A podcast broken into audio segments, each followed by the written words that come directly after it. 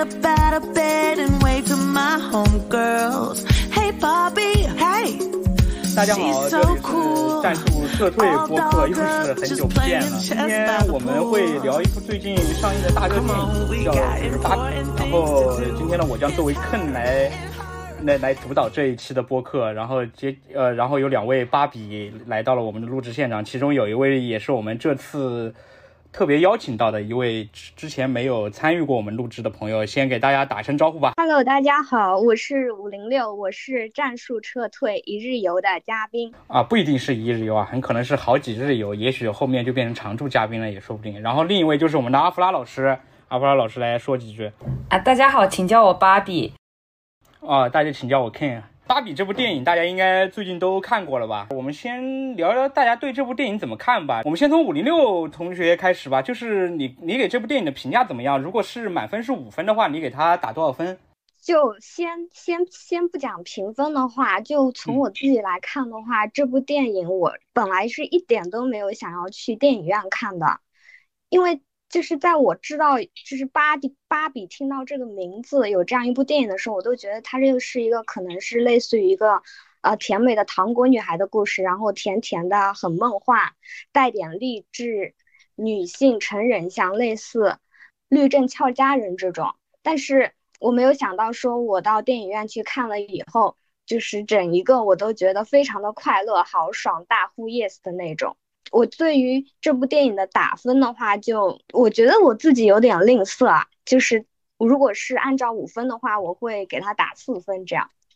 就我觉得就是这个是还是一个挺，就是我自己来说是挺苛刻的吧，因为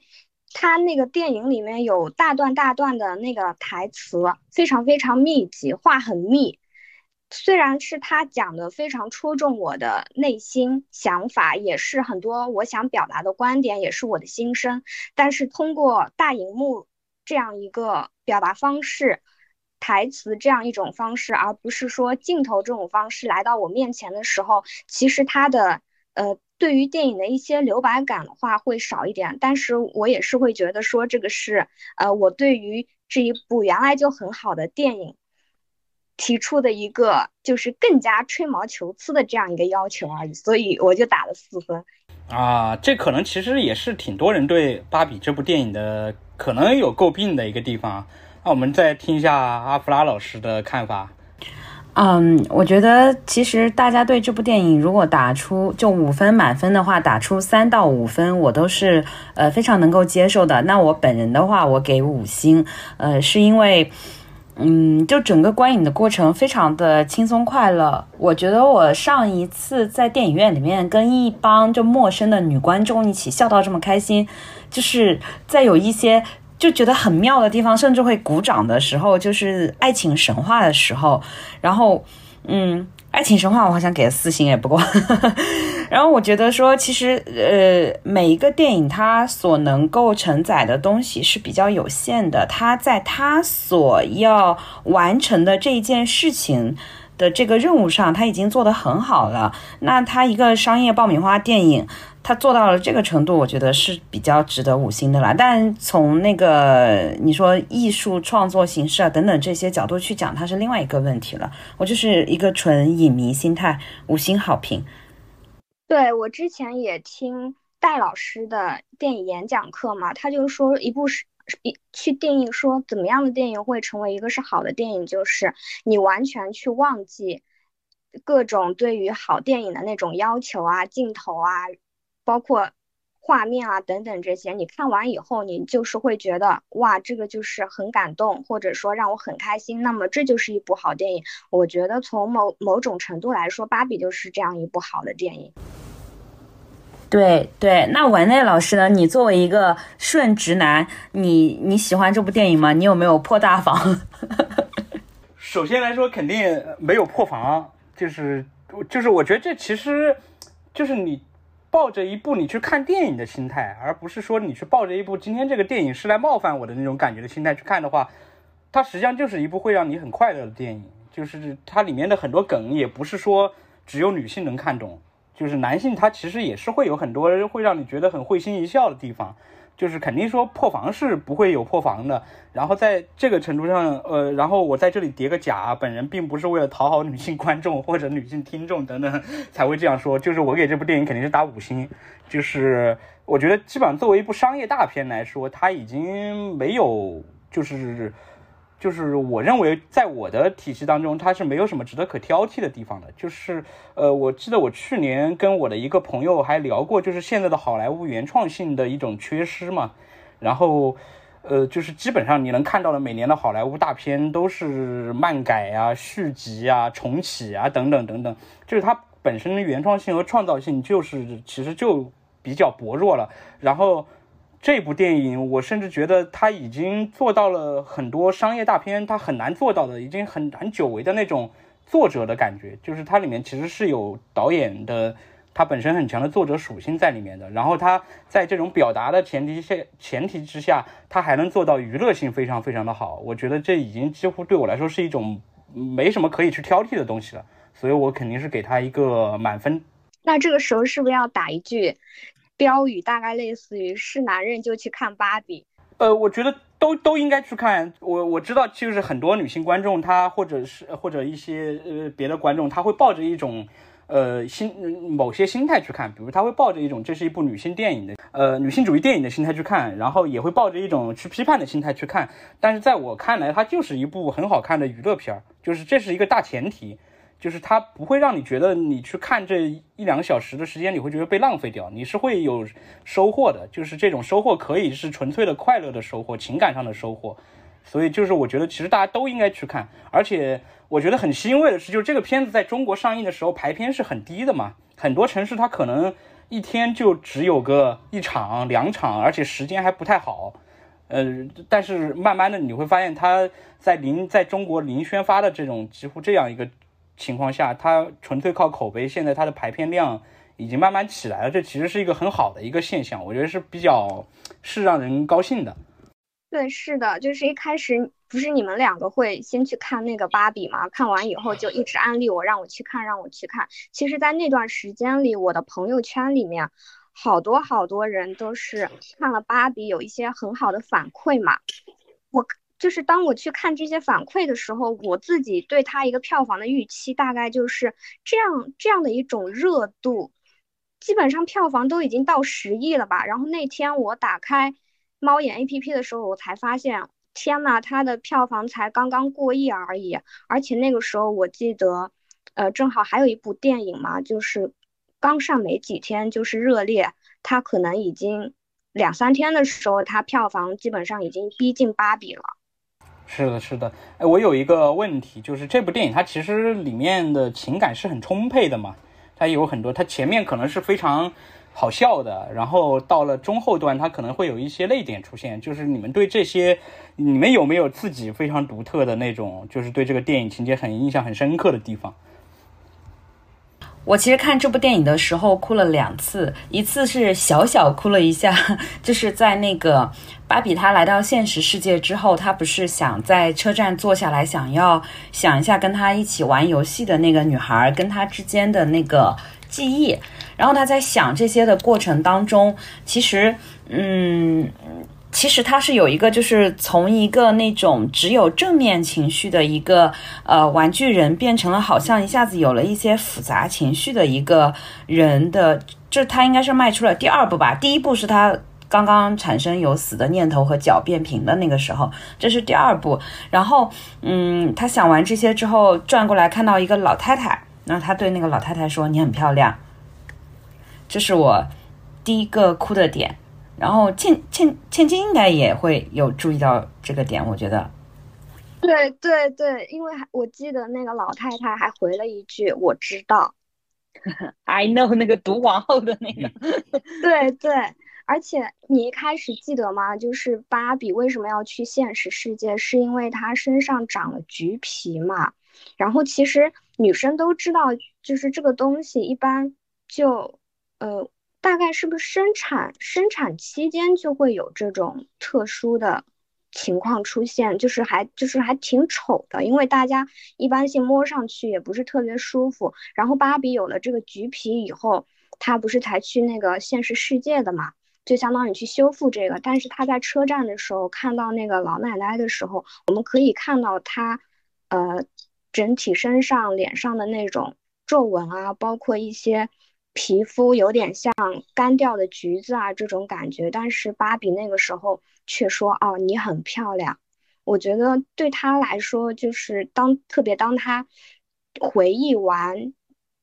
自己跟那个小朋友跟他的一起伙伴的这个记忆以后，再出现这样一个对现实世界的这样一个或许没有那么完美的外表的这样一个女性发出这样感叹的时候，啊，我就觉得那个就特别好，好像在某种程度上，嗯，他他也对自己有一个很好的自洽了嘛，就是芭比。我呃，我说到这里，我想插播一个题外话。有一次，我把我的一个 自拍 发给五零六同学，他说我像一个橘子，很难看。然后我说你为什么要说我像橘子？他说不是，我没有说你像橘子，是丑橘子。对，因为他那个照片是他在状态特别不好的时候，那我就想不到，就是用一个非常可爱。就是又很清 新的这个形象去形容他，但是呢，我又不能过分美化的时候，所以我才用了我很喜欢的一个一种就是柑橘类的植物。丑柑是吧？对对对对。你要跟我说 “You are beautiful”，然后我就会回答你说 “I know”。哎，我觉得那个地方还有一个很特别的点，应该我觉得 这应该是芭比第一次见到老太太。就是就是在她的世界里面，她应该是没有见过老太太这么一个形象的，就是满脸皱纹的，已经进入生命的末期的。就是这其实是可能，就是因为你之前也提到他他的第一个变化是他突然意识到有死亡这个东西嘛，然后其实看到一个老太太，就是如果按照他之前的那种那那种认知的话，他应该是感到恐惧的，因为他没有想到人是会变老的。身上会布满皱纹，然后就是这种感觉。但是他的第一反应是看到这个形象的时候，他第一反应是他觉得她很美。我觉得就是这其实是一种，就是给我一种感觉。其实芭比这个角色，她一直她已经在完成了她的一些内化了，她已经可能在她的一些观念的变化上，已经可能慢慢的已经完成了，只是她自己还不知道。就是她去真实世界的这个过程，其实就是她在慢慢的找到她自己已经完成的。这些心理变化的一个过程，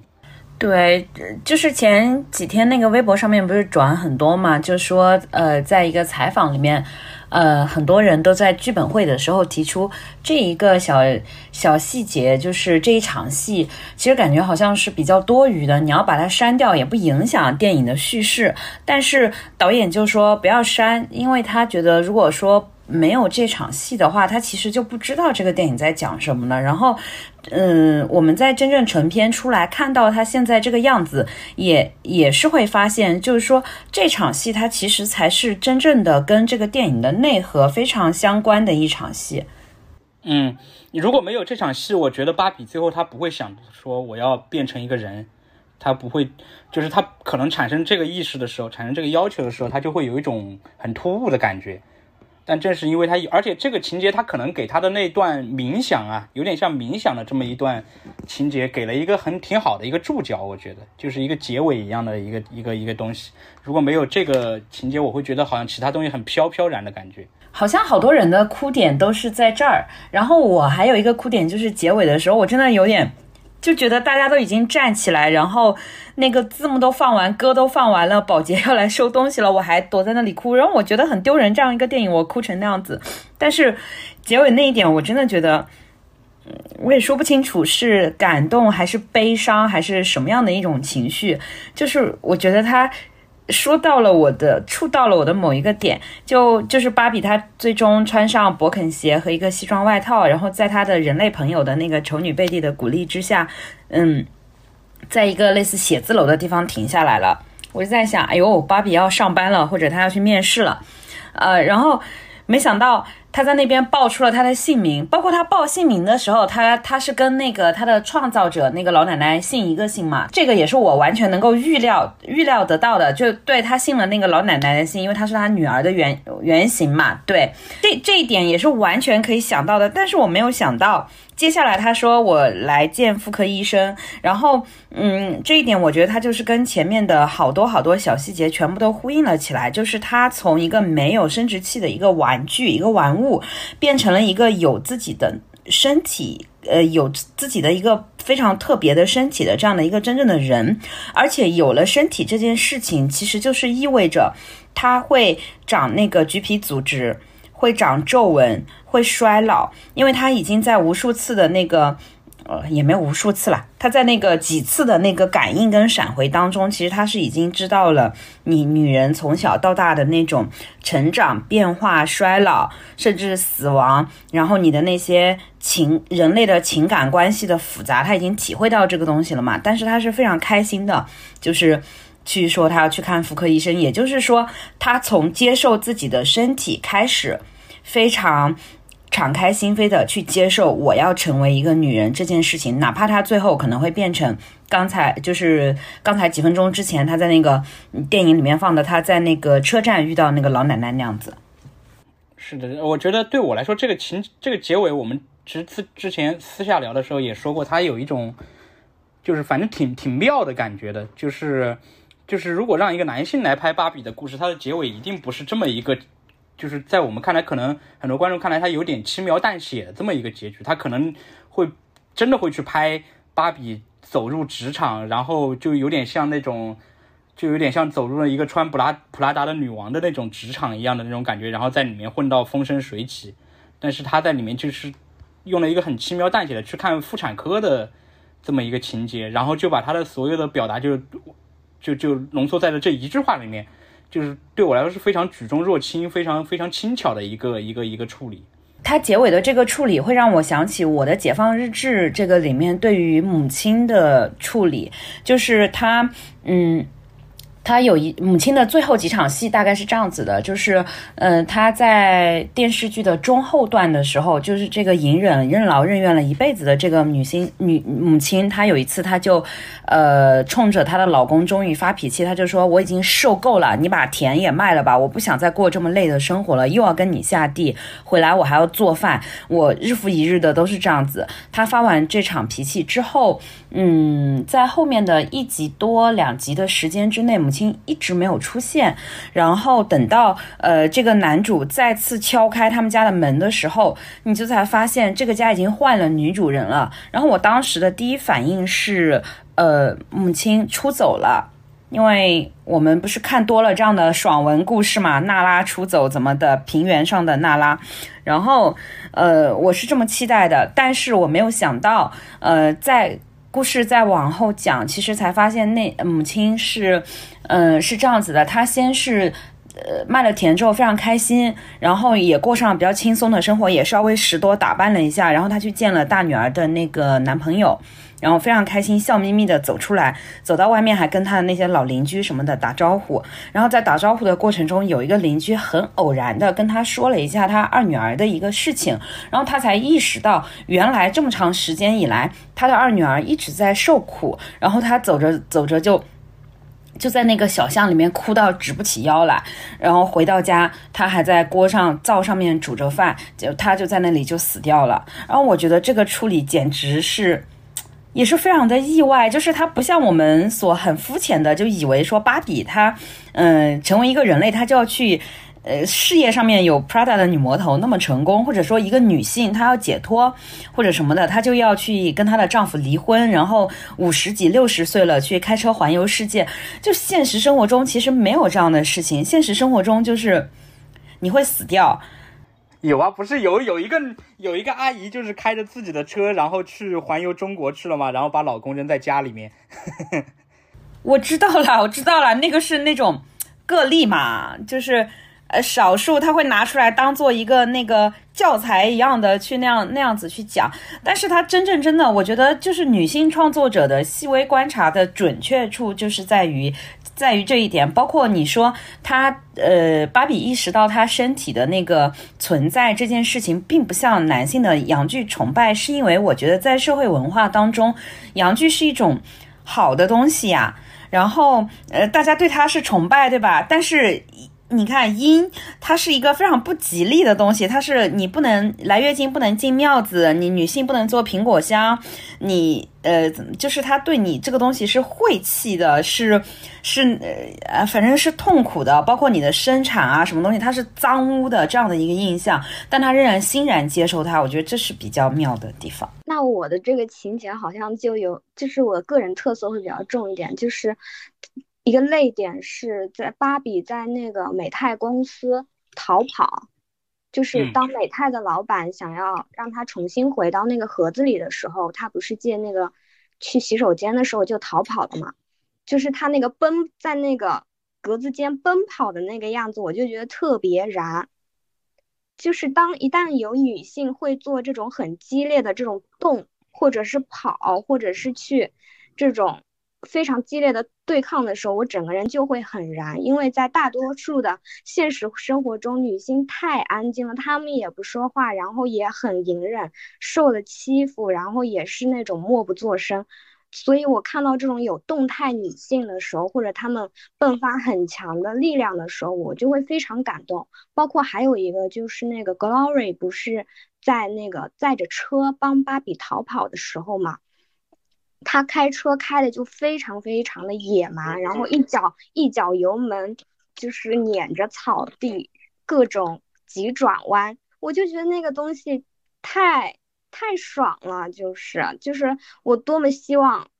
就是女在现实生活中女生可以多多去迸发她这种力量，当然是在不触犯法律法规的情况下。哎，而且而且那个地方就是你说开车那些地方。就是女主格洛瑞亚，她其实还透露，她其实除了她女儿的父亲之外，曾经可能跟一个呃更加野性的男人 有过一段有过一段情嘛。就是女性，她其实，在她的那种乖巧的外表下，她其实有很多你不为人知的秘密。我觉得这个地方也比较有意思。对，所以我看到这里就是还挺感动的。但是还有一个比较好笑的是，那个女儿。就看到她的母亲跟平时判若两人嘛，就反问她说：“哎，你开车技术开成这样是跟谁学的？”然后她妈妈就回答她说：“跟你爸学的。”对，然后芭比就非常的心知肚明的那种，就是微笑了一下嘛，就是就是他们成年女性之间是懂这个懂这个东西到底怎么回事的。王内老师，你有那个比较受触动或者有泪点的地方吗？我觉得受触动的地方，其实可能就跟情，就是五零六刚刚他说的第一个情节，就是往后一点点，就是他突然闯进了一道门，然后跟那个一个老太太一起喝了一杯茶嘛，就是就是那个情节是一个非常，就是他在一个很激烈、很很很激烈的情况下，突然之间这个情节一下慢下来了，然后你就感觉好像他进入了一个很静止的一个时间一样，就是有一个。就是那个那个当时那个那个那个场景给我的感觉就好像是芭比见到了上帝一样的感觉，就是有一个有一个上帝一样的人物，然后然后然后然后然后告诉然后给了他一种启示一样的感觉，但是他又不是那种直接告诉他你应该怎么怎么怎么样，而是他们坐下来喝喝了一杯茶，然后小小的聊了一会儿天，就是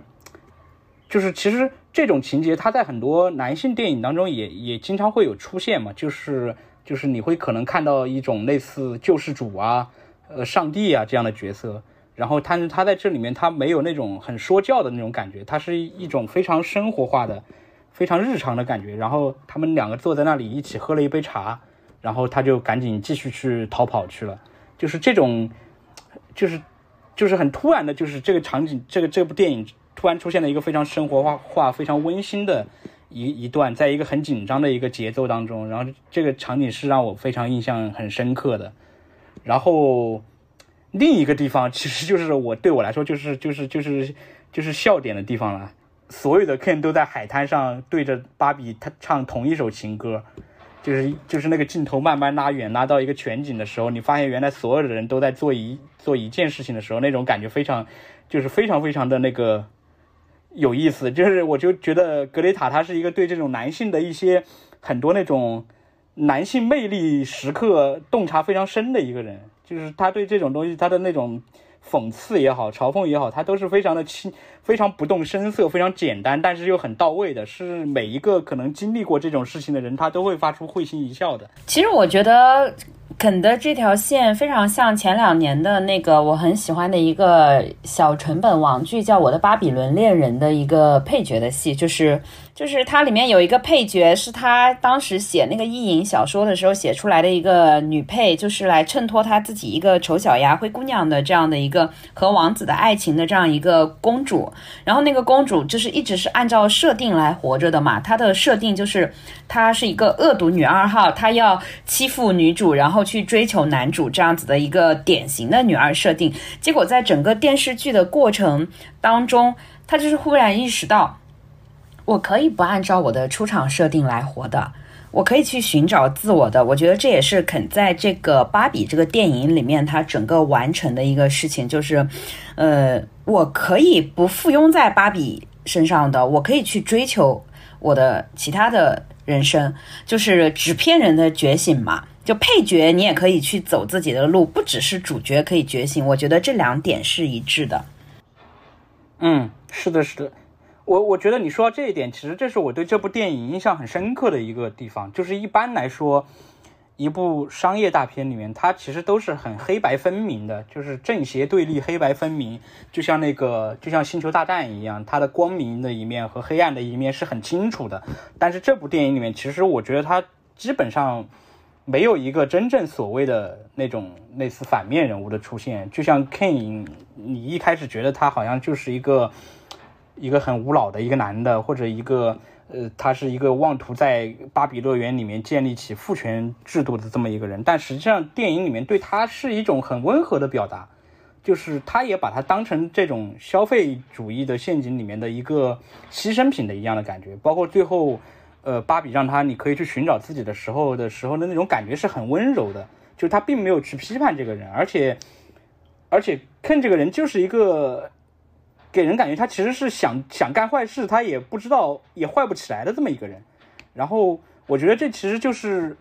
这种电影它能带给每个观众的，我觉得那种有点像是治愈感的一个特点，就是它会有一种，就是这个电影里面的每一个人，他都是会有一些他值得他去关怀的地方，包括美泰的那个 CEO 也是，他也会去说他是一个在工作的时候压力非常大的一个人，然后因为芭比的这些事情，他有一种，呃，摆脱了他的内耗的那种感觉。我觉得这其实是这部电影给我印象最深的地方。就是他当然有他女性主义、有他女权的地方，但是这些东西不是这部电影的全部。它其实是一个，我觉得他的女性主义是在他的这种表达的方式上面体现出来的，就是它也是很很重要的，是一种非常女性视角的表达，而不是只是在表达一种主义啊或者话题。我我觉得这个其实就是我们一直会讲的女权，它并不是说我要女尊，我要女踩着男，而是希望，嗯，处在这个社会弱势地位上的人。嗯，包括你是男性也好，或者说你是，比方说是呃性性少数群体也好，都希望大家得到一个比较公正的对待嘛。其实它是这样的一种比较理想主义的东西。我我觉得那种微博上的那些骂声啊什么的，就是什么你一直女权等于男女对立这个东西，其实完完全全就是对女权的一种误解。对，它的本质就是平等嘛，就是就是就是。只要是平等就就就可以，他并不是说一定要去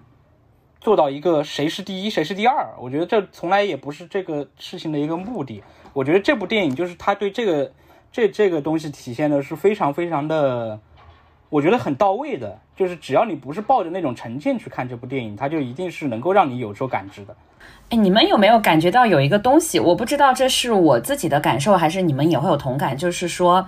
嗯，我觉得在比较传统的男性电影里面，它其实是，呃，我要赢，可能是一个电影的一个主要的一个，呃，一个一个一个动线吧。我我要赢啊，呃，他即便是女性为主角，可能也是这样子的。但是我觉得这部电影里面没有人想要赢，这部电影里面大家就是做自己。我觉得它是一个是大家的一个那个一个一个目的，就是。因为他实际上没有对手，我觉得就是你要真的说他对手是谁，就是父权制度嘛，就是他其实真正在反对的，在批判的是父权这个制度，而不是某一个真的很具体的一个人。就是当他没有一个具体的对手的时候，其实他就不需要有赢和输这个概念。就是你只要做好做到自己了，就是你你知道自己是谁的时候，就就就就可以了。对，而且我觉得在男性和女性，就是我们用一种怎么说战争啊？我觉得战争有点太过激烈了，就是类似于博弈的这种过程当中嘛。每个人每每个性别都在去占据自己就多一点的权利，多一点的这个。自由的时候，我我我甚至有时候会觉得说，因为父权制这个东西的在，其实女女性的生存空间是比较逼仄的嘛。那有的时候我们拿到了一点点权利的时候，男的就会有那种想法说啊，你已经有这个权利了，你已经有这个空间了，你拿的太多了，你不能要求更多了。但是有的时候他们就会作为既得利益者，他们也不会想到自己拥有的权利和空间比。女性会多很多，大很多。那在这部电影里，我觉得说，如果男生可以有一个比较好的心态去看这个电影的话，他自己一方面或许能够更多的感受到女性的这样一种处境，他更更其他时候也会让他感觉到说，我作为一个男性，哦，那我怎么去平衡和女性的关系？我怎么去做一个说，怎么说？就是可爱的男人，就是我们之前很私下聊的时候就聊到了那个，就是很多跳脚的评论嘛，就是，就是其实对我来说，它是一个既意外又不意外的一件事情。就是意外的地方，就是呃不意外的地方，就是好像它就是必然，当你发现一种女性表达出现的时候。就会有他的对立的那一面的人，他会对这个东西感到一种不满或者不不适啊什么的，他就会跳有有这样一种跳脚的评论，觉得觉得这个东西是在冒犯我，在侵犯我。然后，但是我感到意外的一点就是，他实际上真的就挺挺温和的，就是真的非常非常的非常的没有冒犯性了，已经基本上做到了。然后在这种情况下，你依然还不能接受的话，那等到。未来女性主义电影越来越多的话，那你该怎么办？你是不是就没法活了？没法再去看个这些这些女性创作的作品了？对啊，他就应该天天在家里哭，然后听那个刘德华的歌呢，哭吧哭吧不是？嗯，对对，一边抹眼泪一边看《速度与激情》系列。我觉得《芭比》这个电影给我的感觉就是，我觉得它是我这段时间。现场观影氛围最好的一部电影，就是它，甚至比我之前在上海电影节看各种那种艺术片的时候那种感觉要舒服很多。因为上影节的时候，我感觉大家看电影有一种很紧绷的状态嘛。但是这部电影其实它是给我的感觉，它是有一种很很松弛、很舒适，大家是抱着一种我是来享受的这种状态去看电影的。就是就是我当时看的那一场，呃，基本上所有的女生。都是穿着那种粉红色的衣服，然后，呃，当然其中也包括一些一些一些男同朋友们啊，他们也是穿着那种粉红粉的那种衣服来看来来看电影的，然后，然后那种感觉其实还挺奇妙的，就是感觉其实作为我一个穿着完全没有特色的衣服的那个那个那个 一个直男，在里面显得非常像一个少数群体，然后，然后大家会很多时候会对里面的一些笑点都会发出那种就是异口同声的那种那种。那种那种那种反应，然后我记得里面最有意思的一个地方就是，肯在那个学校里面碰到了一个一个中年男的，他说这个父权制现在是不是已经没有了？然后这个男的说，他说其实我们只是把它隐藏了起来。然后在说这句的时候，全场所有人都在发出那种欢呼的声音，就是有一种哦，终于你把我我们都知道的事情说出来的这种感觉。我想问问你们在看的时候有类似这种很有意思的这种现场的这些这些这些体验吗？我觉得我们场笑的最开心的时候就是，呃，那个，呃，他们在后来要反击的时候说，嗯，你就去跟他讲你没有看过《教父》，然后我这这个点，所有人都鼓掌，太搞笑了，就是他太懂了，就，呃，我之前不是跟你们讲过吗？我觉得有一类电影，它就是那种男性说教的重灾区，然后《教父》可以就说是男人的圣经吧。可以这么说，对。然后，呃，最近不是诺兰的电影也快要上映了，然后我就我就可以想象得到，就是呃，像在看芭比的现场，没有男生给女生讲解剧情，男的本来就比较少，然后来的也大多数，其实肯来的其实已经是筛选过的了，我觉得，然后氛围就很好，嗯，散场的时候也没有人在评论这个点什么什么怎么样，但是，嗯，诺兰上一次我看那个《信条》。妈呀！从进去到出来，尤其是散场的那一路上，好多人在讲解啊，就是我我就觉得这是一种还蛮好玩的对比。你说到这个情节，我想起电影里面还有一个情节，就是那个戴眼镜那个情节，就是女生说她觉得自己最近很丑嘛，然后男的把她眼镜摘下来说：“你看你现在不就很美了吗？”这个情节我想起来，这个情节我想起来，我小时候看过一部港剧，叫什么名字我忘了，然后那也是。那个女的一直戴着一个很厚的那种宽边眼镜啊，然后。里面那个霸道总裁就把他的眼镜这样摘下来说：“明天跟我去配隐形眼镜吧。”就是那种非常，就是现在你会去看那个情节，会觉得非常非常油的那种感觉。然后他就把眼镜摘下来，然后说：“你其明天跟我去配隐形眼镜吧。其实你不戴眼镜更漂亮一点。”然后，然后我就觉得这个原来这是一个中外共通的一个情节，就是不只是是以前的那种中国的霸道总裁就会这样，原来原来国外他也有同样的一个认知。就是丑小鸭变天鹅必备的桥段都是摘眼镜。你比如说泰国的那个初恋这件小事也是摘眼镜了嘛。然后那个呃，还有那个王大陆的那个电影也是宋云烨跟王大陆的那个叫什么名字来着？反正就是小幸运，小幸运的出处。嗯，然后呃，其实包括丑女贝蒂的那个，我原版美版我是不太记得了，但是内地版应该是摘了眼镜的。后来。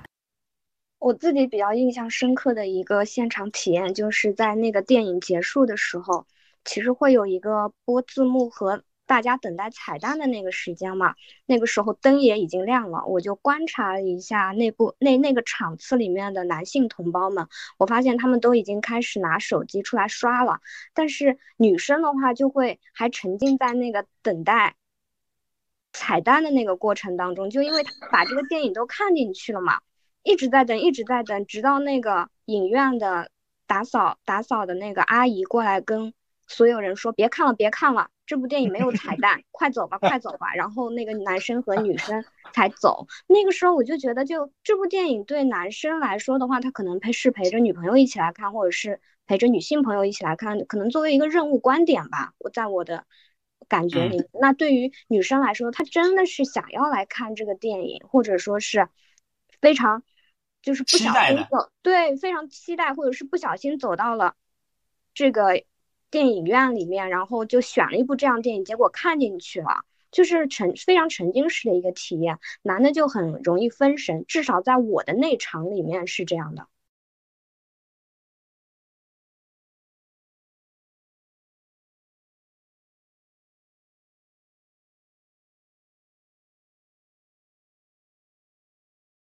其实。有没有一种可能，就是导演在创作的时候，他的意图也没有这么的鲜明，就是说我一定要讲述一个平等，或者要一个多么那样的子的，只是因为这是我们在大荧幕上很少会见到的视角，所以我们会对他有一些过分的期待跟过度的解读。但是事实上，这些东西可能在那个女性创作者多起来之后，我们就会看到它更丰富的那个表现的形态。嗯，我觉得你这个说法有道理，但是也不一定全是一定是这样，因为我觉得这个电影有一个前提，就是美泰他作为芭比这个 IP 的拥有者，就是这个电影其实是他要拍的。就是如果按照这样一个很顺拐的逻辑来想的话，它其实是可以拍成，就像那个五零六最开始说的，他觉得它是一个无脑的、很甜的一个糖心电影啊。但是，但是我觉得最终它呈现出来这个效果，一定是有导演他在有意为之的。我记得他们当时接受采访的时候有说过嘛，就是像在这样一部电影里面，他们其实是想拍一些有点敏感、稍微有点往前走一点的东西的。但是如果你只写那么两三个点的话，就是很容易就被那个美泰的或者别的制片公司的人就拍掉了，说你这个地方不要这样拍，要这样拍。所以他们最终选择的是，呃，就是我要那个，我要我要我要我要拍一部全身都是敏感点的一部电影，就是用这种方式来，然后反而好像那些制片制片人制片公司他反而就没有去拍掉它，而是选择了接纳它。然后我觉得它其实里面一定有一些它有意要去表达的东西，因为我觉得即使是在西方世界，这种表达它相对来说也还是少的。现在，在而特别是在主流大片当中，对这个东西我也看到，我就觉得特别有趣。一个东西只有一两个就是特别敏感的点的时候，其实在审核的时候会挺麻烦、很瞩目嘛，就是那几个东西。但是如果你基本上整部电影都是敏感点的话，就大家都不知道注意什么，或者说去审核什么了，就有种有有有有一种债多不压身的感觉。所以他们那个时候就采用了这种另另辟蹊径的方式去做这样一部电影。嗯，而我记得好像格雷塔说，他说这部电影他在写这个剧本的时候，其实正好就是那个大流行开始，就是他们那个时候也是封在家里面不能出去嘛，然后就在家里面写这个剧本。他当时觉得电影这个东西可能未来就没有了，因为那个时候大家又不能出门，很多电影院也倒闭了。他抱着一种电影会以后会消失的这么一种心态，他要写一部。他认为就是完全天马行空，甚至可能拍不出来的这种感觉的电影来写的这个剧本，所以就是里面的很多大胆和一些让我们觉得不太一样的表达，我觉得还是有他的自己的那种想法在里面的。哎，但我其实有一点跟那个评呃评论和包括可能你们俩的呃一个表现有一点点不太一样的地方，在于我其实平常算是一个比较爱去思考那种一个片子的女性主义表达，或者说它的一个创作手段的这样的，因为毕竟工作也跟这个沾边嘛。呃，但是这次我我没有哎，我基本上是以一个纯观众、纯粉丝这样的心态来对待这部电影的，就是我其实不太在乎它背后又是什么，呃，资本主义借一部电影来呃嘲讽自己，其实目的是为了赚更多的钱等等这种说法，其实也有它的道理，但我没想这么多，就我觉得说，嗯。我很难得的在荧幕上面呢看到了一个，你你管它叫产品也好，叫电影也好，或者一个什么样的策划也好，它它打动我了，那我还是愿意会为它买单的。然后看完电影到现在这么多天过去了，我觉得我仍然还沉浸在一些比较好玩的那些东西里面，而没有去对它做这种呃一些批判性的思考，比如说。那个全球就是包括北京、上海、成都也有嘛，大家都会打扮成那个芭比色去看这个电影，呃，以及很多地方推出了那个芭比滤镜什么的，呃，这些点反而是我会关注的最更多的点。我觉得这个原因是不是就是能用五五零六最开始说的戴锦华老师的那个观点，就是当这个电影它足够好的时候，它可以让你忘掉这些东西，就是就是它。已经很很舒适了，你就不会把重点摆在那种，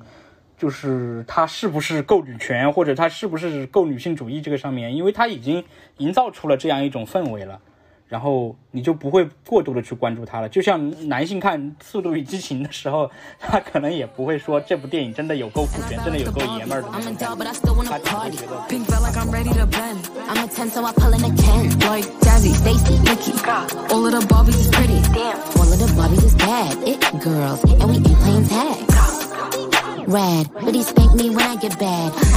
有点吧，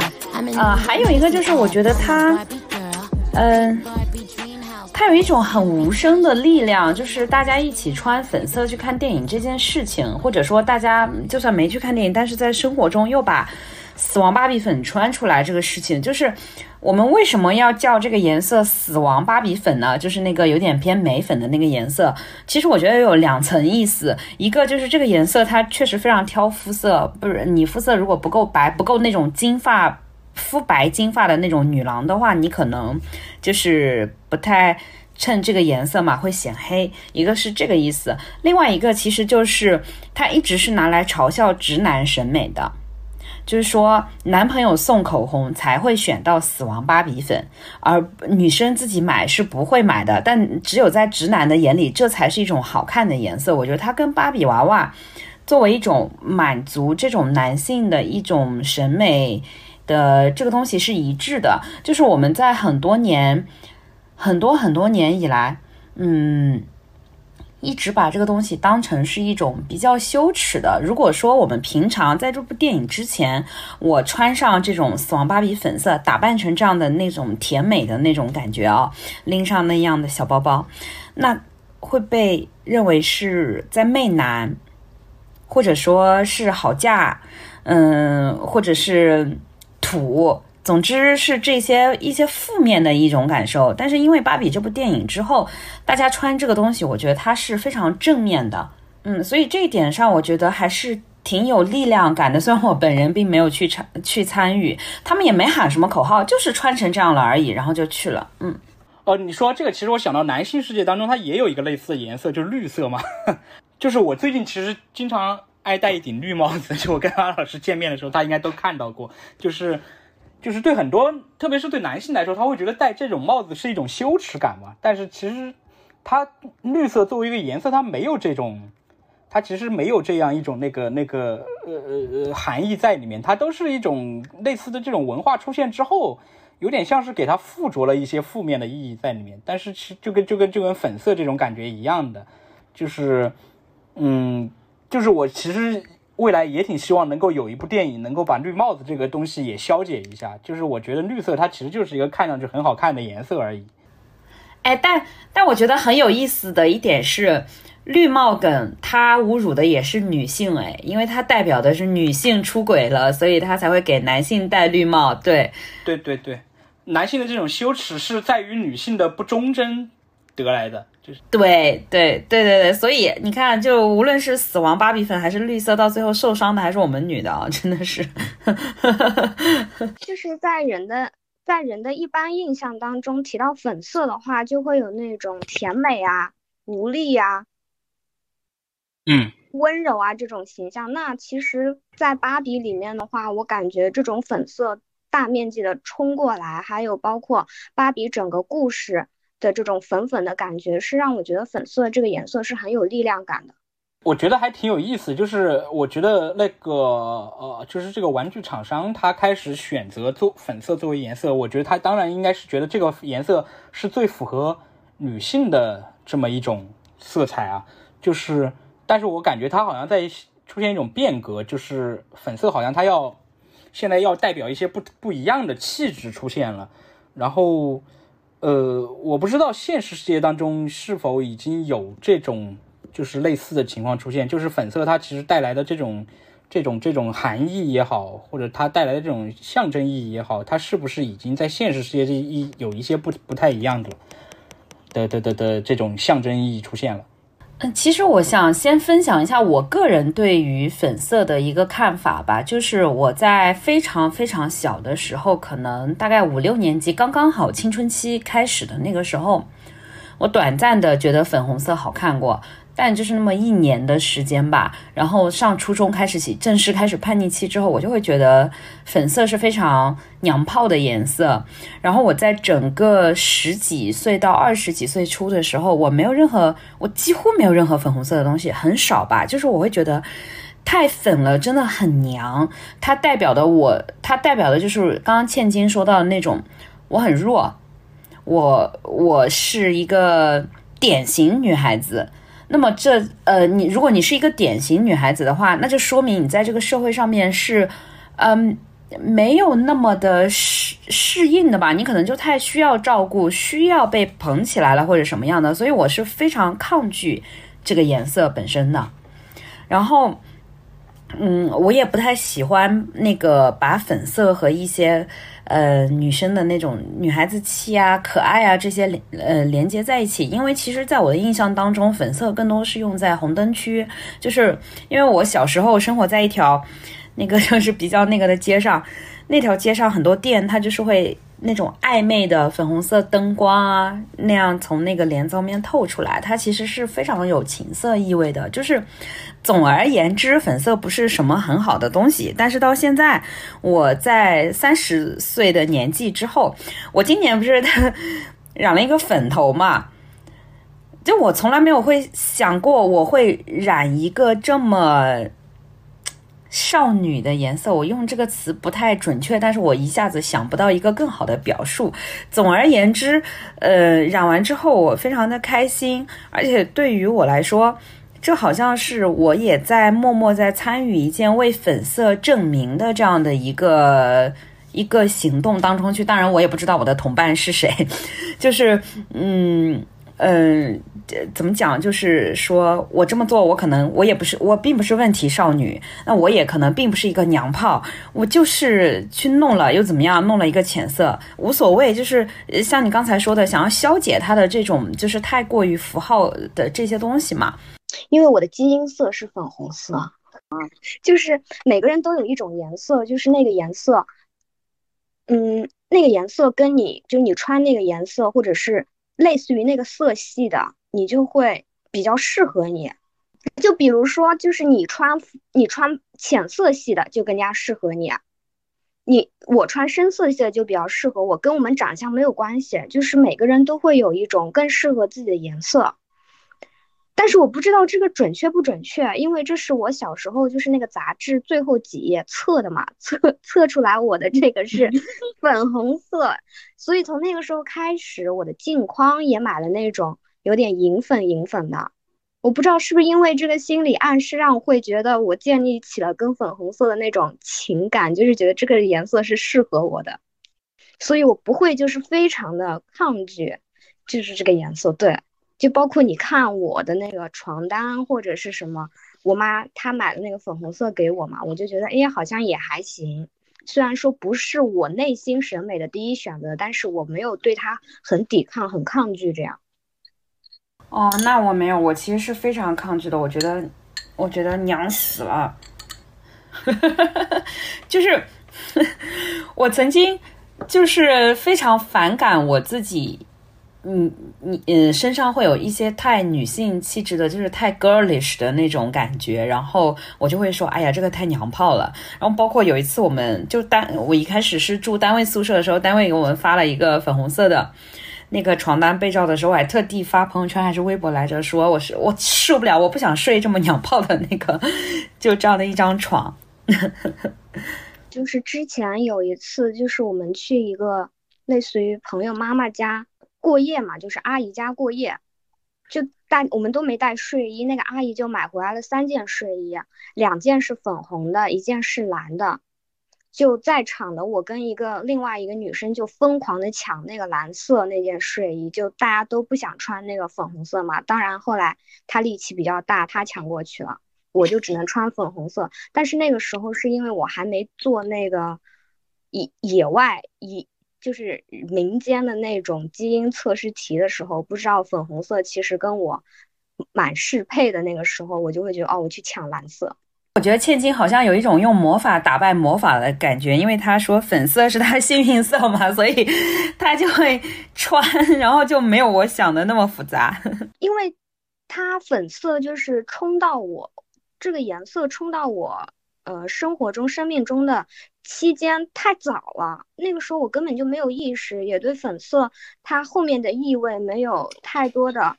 想法，然后一直就是这样这样衍生，所以我对它一直都没有一个说特别抵抗或者抗拒的这种情绪，哪怕就是随着我年纪的增长，也看了一些对于粉红色的呃这种颜色的解析之后，我也对它。没有说有一个特别反抗的情绪，大概就是我心里会默默的觉得，哦，因为这是我的颜色，人家再怎么说它，那也是我的颜色。但我如果是在生活当中的话，我自己的个人偏向的话，我会偏向于那种比较暗一点的颜色。哎，我觉得这样来看，其实粉色是一个很奇特的颜色，哎，就是它本身它只是一种颜色，但是好像大家给它赋予了很多很矛盾的东西在里面。一方面它让人觉得很可爱，但另一方面又觉得它是一个危险的东西，就是，就是这这个这里面的很多，我觉得很多很多潜在的东西还是蛮有意思的。然后，然后我觉得好像在芭比之后，我觉得可能大家开始可以有一个机会，用一种相对来说比较平视它的这样一个视角去看待它了，就是它只是一个颜色而已，它。只是你可能某一个阶段会喜欢的一个颜色，然后它可能背后不需要有太复杂的含义，然后你也不需要因为穿上它觉得很羞耻，或者你在你的身上有这种颜色而羞耻。我觉得这可能也是一个起点。我觉得，对的，就是我其实对粉红色的态度其实还蛮中立的嘛。那我觉得它就是一个简单的颜色而已。那至于它所附带的很多符号啊、意味这些，那只是，就是它只是一个颜色，它没有那么大的能量去承担那么大的意向性的这样一个东西嘛。所以如果说芭比能够，就是大家对于粉红色一开始的态度肯定都是，呃，类似于批评嘛。那如果说芭比这部电影能够让粉红色从批评到批判，这样我觉得就已经很好，就是让它变成一，因为批判的话，大概就是那种辩证思维嘛，就是正确的、错误的，就是这种，就两边都说说，让他尽量的靠在一个比较中性的位置上，我觉得他就没有那么无，就是不会那么无辜了。就是我我会觉得，像我通过芭比以及说其他的一些事情，我所做的对这个粉红色的一个接纳。更像是我在真真正正的跟自己的作为女性的这个性别在，嗯，在做类似和解或者怎么样？因为我我因为性格的原因，我小时候其实是在一种有点类似像那个 Gloria 的那段发言里面那种夹夹缝当中，在一个两难的处境当中成长起来的，就是。我的性格非常的男孩子气，我小时候他们都叫我假小子，说我是我们家的二哥哥怎么的，然后我就留那个很短的头发，然后男生们也不太对我有一个那种帮帮我帮帮把我当一个女孩子的那种凝视，更多的就会觉得说我对他们来说没有性别意味，他们愿意跟我做哥们儿，但是呢，嗯，我。因为我性格是这样子呢，但是社会又不是这样子的，所以我其实，在整个成长过程中，我会听到非常多的声音，就是有些人就会跟我讲说，你为什么一点都不像女孩子，不穿一点女孩子该穿的颜色？但是，当我尝试在后来青春期和包括那个就是，哎，所谓的性发育期嘛，二十多岁的那个时候，当我开始做一些所谓的 girlish 的事情的时候，那我又会受到很多的批评，就是你头发这么弄，你要勾引谁呀？就是你为什么要像个女孩子？就是你为什么就就这么娘娘腔啊？就是类似这种东西，就是我是受两种东西批评的，就是我不像女性，我也会被批评。然后我有了一些就是典型的女性行为，我也会被批评。所以其实我一直不知道我该怎么样去做一个女性。哦，虽然我其实还是蛮女的，但是我又跟那种典型的女是不一样的女。然后，嗯，在芭比出现。芭比出现之后，我觉得其实就是你做什么样的女可能都可以吧。像他们之前不是想要用那个丑怪芭比来做主角嘛？我觉得那样其实就是有点刻意了，就是说你非要丑非要怪，你才能够反叛所有的这些东西。这其实是一种。思呃一种思维上的局限性，我非常喜欢他们最后用了漂亮美丽的罗比来演芭比，用这个典型的经典的芭比这个形象来讲这样的一个故事，就是嗯嗯，我觉得我好像能够接受小时候被叫二哥哥的自己，然后我也能够接受就是嗯穿一点粉的自己，就是我我我比较舒服了，我也不知道他到底是哪里让我舒服了，总而言之没那么别扭了。你提到你的那个称呼嘛，就是二哥哥。其实我在我的堂妹之间，因为我是最大的嘛，我有两个堂妹，她们小时候对我的称呼就是叫，就是我们那边的方言嘛，就是哥哥的方言，就是阿达玛。就是到很晚很晚之后，他们才改口叫姐姐，因为那个时候生了三个孙女嘛，就是没有一个，我弟弟还没出生，没有一个男的。我奶奶就很伤心嘛，就是把我推出去最大的，就就当一个假哥哥。那个时候我就觉得，我我挺反感这个称呼的，因为我跟你的小时候经历非常不一样的一个点是，我小时候很喜欢裙子，而且我很喜欢那种发夹，各种发夹、水钻什么的。我记得特别清楚，有一次我妈给我买了一条那个灯芯绒的裤子，那个裤子特别奇葩，有一条拉链。那个时候我觉得很奇葩，当然现在不很正常吗？有裤子有拉链，那个时候我就每穿那条裤子去上学的时候，我就会觉得哇，我好羞耻啊！我为什么要穿男孩子的，就是这种裤子？因为在我的印象里，女的就是穿裙子，男的就是穿裤子的。那个时候我在走廊上走来走去的时候都低着头，我就很害怕人家看我的裤裆，就是发现我的裤子上有拉链。啊，好微妙！哎，我不知道那个。对鞋子的那个点，那个丸内老师有没有什么感觉？有高跟鞋吗？对呀，哎，其实高跟鞋这个东西跟粉色有一点相似啊，跟粉色这个东西，但是我觉得它好像更加的深入的那种，就是对我们日常生活更加深入一点啊，就是它好像既是一个，呃，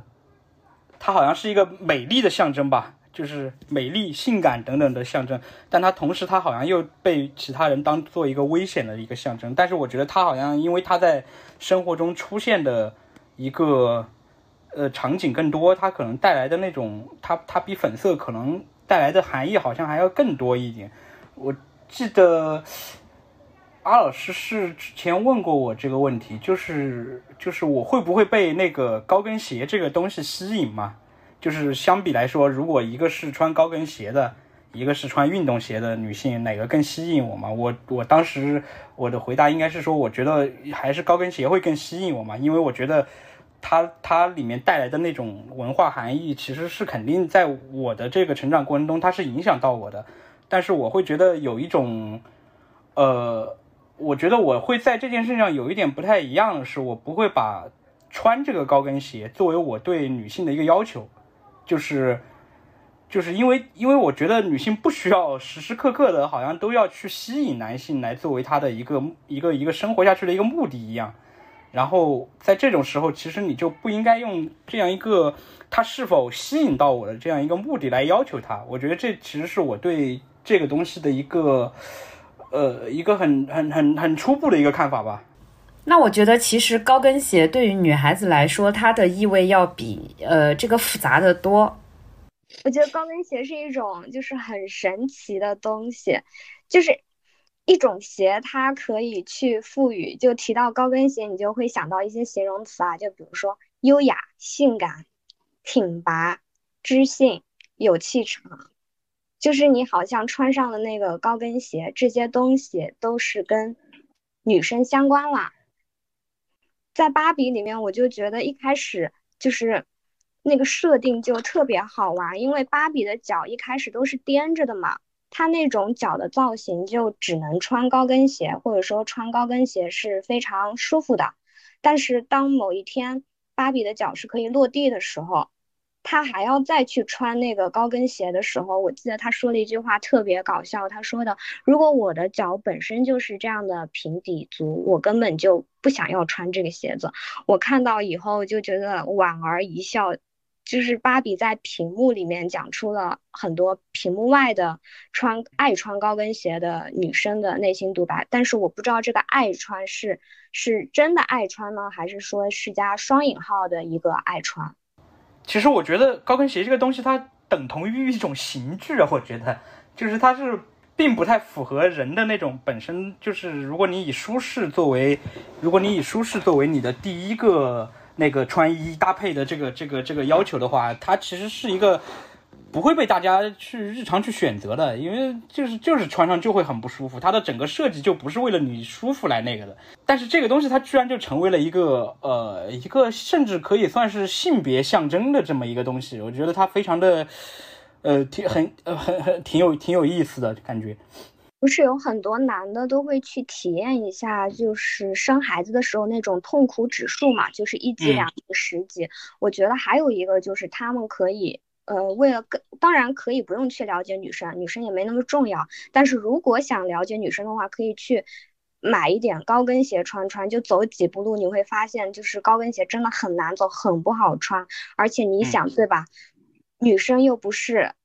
呃穿着高跟鞋不走路，她还要去打工。你想搭地铁那么不方便，走楼梯又很不方便。如果遇到地面上是那种一个一个坑的，在下点雨。你再穿条白裤子，就那个感觉就特别酸爽啊！就是谁穿谁知道高跟鞋这种东西啊。我记得我不知道你们有没有记得那个《侏罗纪世界》，不是《侏罗纪公园》啊，是《侏罗纪世界》这部电影里面，我特别印象深刻的是第一部，就是这个《侏罗纪世界》里面的一个高层嘛，那个那个主管其实她就是就是女主角嘛，她是一个女女性嘛，然后当里面的恐龙都觉醒开始攻击人类的时候，他们大部分时间都在逃跑嘛，然后这个女生从来就没有把她的高跟鞋脱下来过，就是她一直是穿着她的高跟鞋健步如飞的在里面。跑来跑去的，爬上爬下的，当时我觉得太不可思议了，就是，就是她完全没有想过要把这个鞋脱了跑会更好一点嘛，而是她一直把这个鞋穿着在里面跑来跑去的，就是有一种，就是有一种这个女性要穿着这个鞋跑，这个电影才会更好看那的那种感觉。是呀，是呀，他如果脱了跑有什么看点啊？她很多男性的性幻想就是女的要穿高跟鞋嘛。我觉得这个东西是非常深入人心的，就是很多广告或者说一些影视，他在想表现一个小女孩渴望长大的时候，她做的一件事情必然就是去穿妈妈的高跟鞋，然后用那个小脚在里面施压的时候，我哪一天我才能穿上这个高跟鞋变得很漂亮呀？它是跟女孩成长为。大人挂钩的，其实我有一点希望男生也可以穿高跟鞋，因为高跟鞋很多女生穿呢，当然为了漂亮，还有一些其实是为了弥补身高。那么，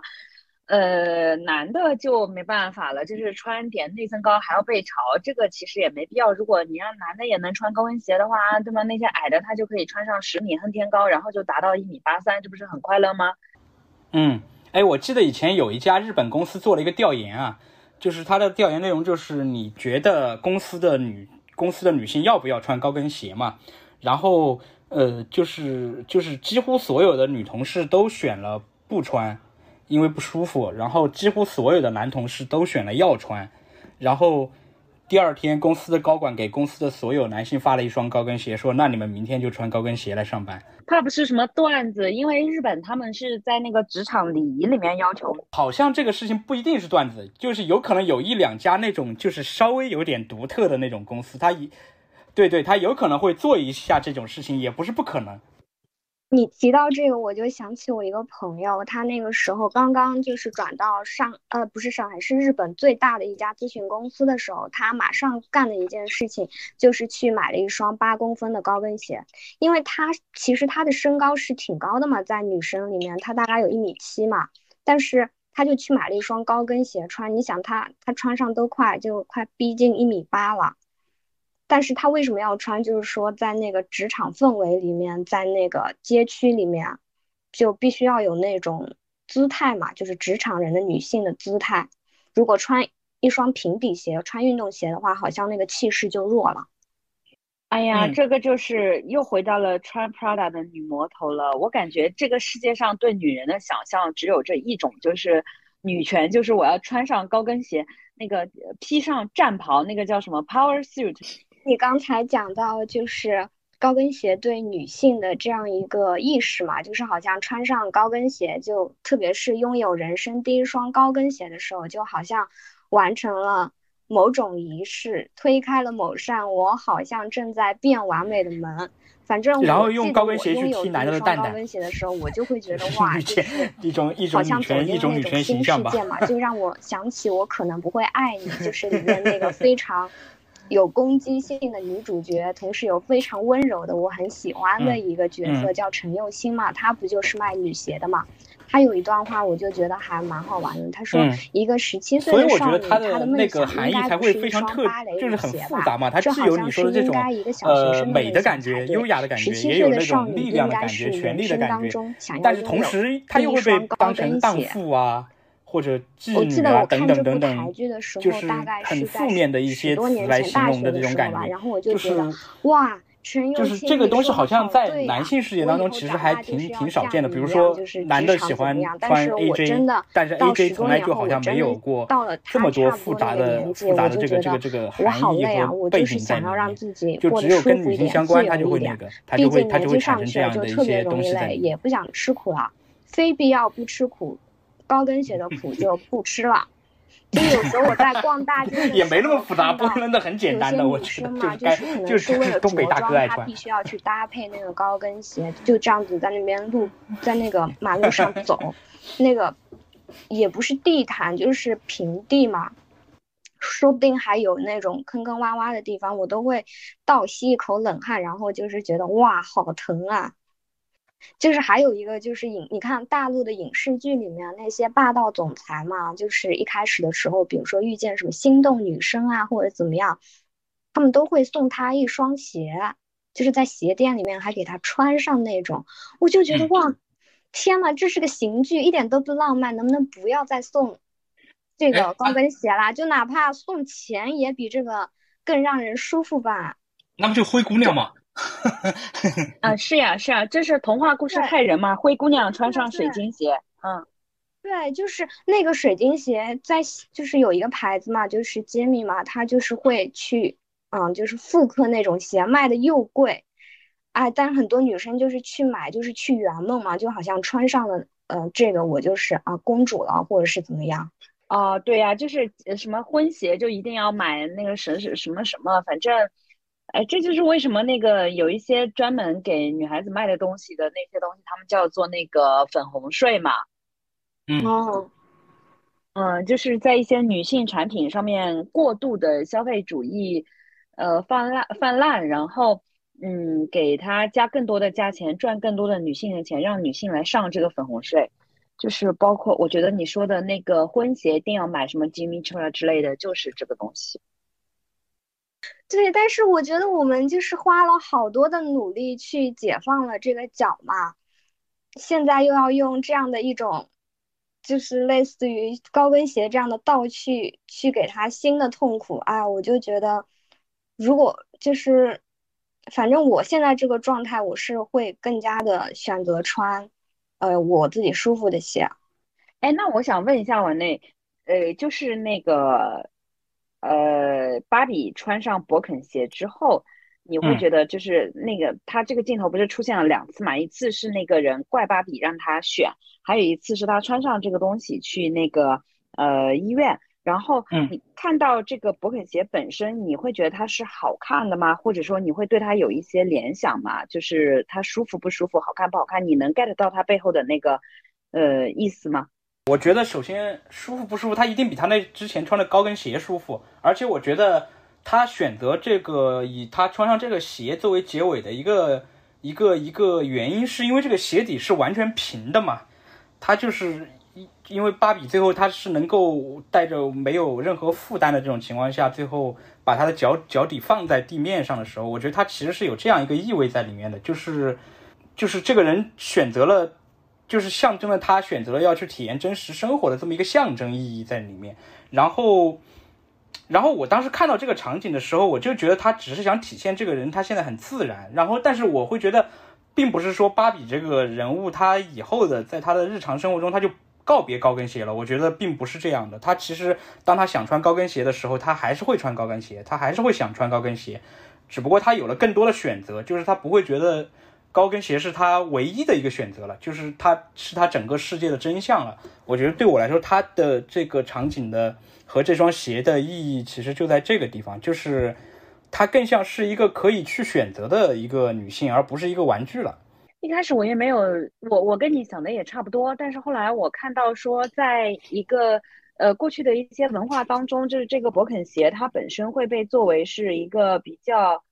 呃去性别化的一种鞋子，它好像就是拉拉比较爱穿，就是 T 比较爱穿，对，它是去性别化的，所以它是跟那个高跟鞋的那个性别意味是截然相反的，还有这一层意思。但是我觉得在这部电影里面，它其实。这个意味表现不出来，因为穿的人是罗比嘛，就是就是就是他穿上这双鞋，你还是会觉得他是一个很女性色彩非常那个重的这么一个角色，就是就是对我来说，他倒不会出现这个去性别的这个感觉，就是我不会觉得那个罗比穿上了这双鞋，他就变成了一个假小子了，他还是一个一个女性特质非常明显的一个一个一个人。对，但他电影也并不想要表达说罗比他就要去性别化嘛，他是非常欣然接受了自己作为一个女性这件事情的。我觉得他还是比较呃呃有巧思的一点，就是说他把外在的东西抛开了，你是什么颜色也好，什么样的鞋子也好，都抛开了，他回到你的身体本身上，嗯。嗯，他他他这样去定义一个一个女性，嗯，而且我不知道还有一点是不是我想多了，就是他去看妇科，他有了 vagina 之后，其实他是有了生育的能力，就是这在我看来，这是女性非常非常独特的一种感受。然后我不知道他结尾结在这里，除了说芭比从。呃，有了身体之，有了女性器官之后，成为一个真正的女人这一层意思之外，有没有去讲说，还有有没有这种，就是说女性是这个生育者的这一层意味在里面？我其实倒觉得没有，我个人觉得没有啊。当然，也可能是因为我对这个不太敏感。就是我觉得她拥有了性器官，就是代表她可以变成一个，呃，人拥有了欲望的这种感觉，就是他可以去感受了。然后，而不是说他过一种虚无的、虚虚无的、虚无缥缈的，就是一种一种一种一种，呃，给人感觉是塑料的这种生活了。我觉得他可能更多的是体现在这里，但是他至于他是不是说他有生育的这个点，我倒觉得他不是他这个场景的重点。但是我觉得产生这个想法也比较合理，我认为。呃，他有那种生命延续感呀。前面的那个是一对母女，他去感受了这种母女的这种感情。然后，那个呃，那个芭比之母也是告诉他说这是他的女儿，呃，来呃来命名的。然后那个芭比之母握着他的手的时候，让他去感受了一些那种女性出现的画面之后，他就会出现那种女性作为一个。呃，一个生养者的那样的一些场景，我我觉得，呃，或者是因为可能并不是刻意为之，但是它让人自动联想过去也是比较自然的吧。啊，是呀，这其实我觉得就是你你作为你和我两种观众的的感觉不一样吧。我觉得就是就是你可能会对这个场景里面它带出来的各种潜意识的潜在的文本，你会有更多的那个延展，但是我可能就。就就就到某一步就停下来了。我觉得还是因为性别的原因，会不会就是有这种联想？因为你刚才也说嘛，这是一种欲望。但是欲如果说欲望不做任何保护措施的情况下，承受这个欲望的结果是女性。啊，这就是对吧？就是男性他的角色大概就是，呃，只插秧不收割嘛。那女性女性的话就会去承担这个，如果没有任何其他保护措施的情况下去承担这样一个结果，所以其实我感觉阿老师说的这个是，嗯，在他去妇科医院这件事情上非常细节的一个说延伸吧。我蛮好奇的，确实男女差别挺大，因为他会把这件事情联想到欲望，但我。完全没有想到这一层，就是包括生育这件事情跟性欲，我是把它完全分开掉的。就是，嗯，我完全没有想到这一层意思。呃，我会觉得他有了器官之后，他其实，呃，月经这个东西，它是意味着你有生育能力，但是同时它也意味着你是你的那个蓬勃的那个周期是非常短暂的，就是你大概从十几岁到五十岁左右。你只有这么一个短暂的这样的一个期间，你是会有非常特别的这个月经，然后后来你就会衰老，你就会变成那个在车站遇到的人，然后你的身体是会比男性有更加明确的一个变化，对功能，嗯，所以我更多联想到的是这种生命的，呃，就是成长跟生命的延续，而没有联想到欲望这一层。我觉得蛮有意思的这一点啊，其实我也没想到，是刚刚你聊到的时候，我就就就就就想到了。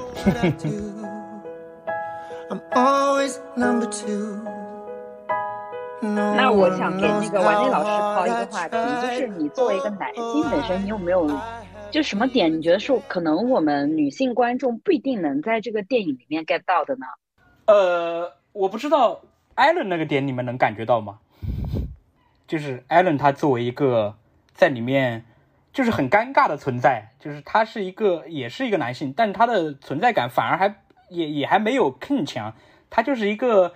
而且他的同类很少，Ken 在里面有非常非常非常多的同类，但是艾伦只有一个，而且他几乎不被大家所所注意到的那种感觉，然后所以他一直想逃出这个地方，我不知道你们会对这个地方有有有一些感觉吗？我觉得艾伦是不是跟那个就是。性爱自习室里面的那个 Adam 来客串的那个角色，就是大家都记不住他名字的那个去汇报的那个人，有一点相似，就是存在感非常低的一个底层的男性。就是我感觉啊，就是呃，我看就是很多那种美国的电影电视剧里面，他都会有一个很类似 Alan 这样的一个角色。就是前段时间我还在看一个美剧叫《鱼性派对》嘛。然后里面有一个人是他们所有人的那个高中同学，但是一直到高中三年，甚至到他们最后毕业了很多年再去开这个同学会，没有一个人记得他的名字，就都不知道他叫什么名字，而且他整整晚都在重复的告诉大家他叫什么名字，但是没有一个人记住，都把他叫做那个人和他或者什么什么的，然后就感觉好像这是。一个在男性世界当中还挺挺常出现的这么一个一个一个形象，就是他无处不在，但是但是没有人去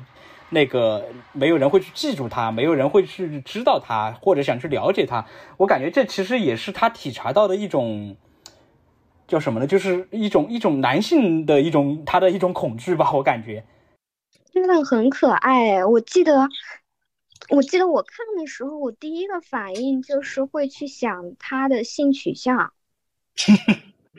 对，因为我因为我感觉他不是有一幕是就是呃躲在那个车子里面要跟他们一起逃走嘛，就是嗯嗯。我记得那个时候我就觉得哦，他是不是就是所有 Ken 的一个背叛者？就是虽然说他生理上可能是个男的，但是他更加的温柔，愿意站在真理和。嗯，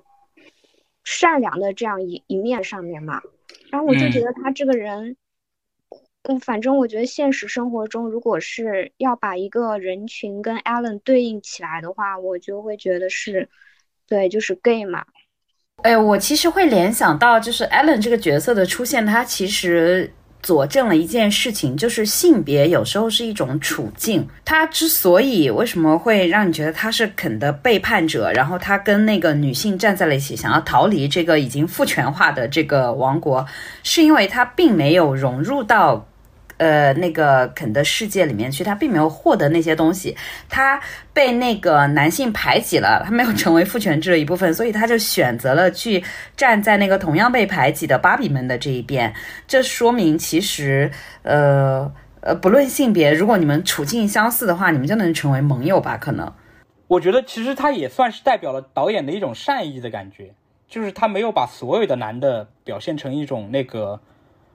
都是一种渴望，一种攀上高峰的那种感觉。我觉得他，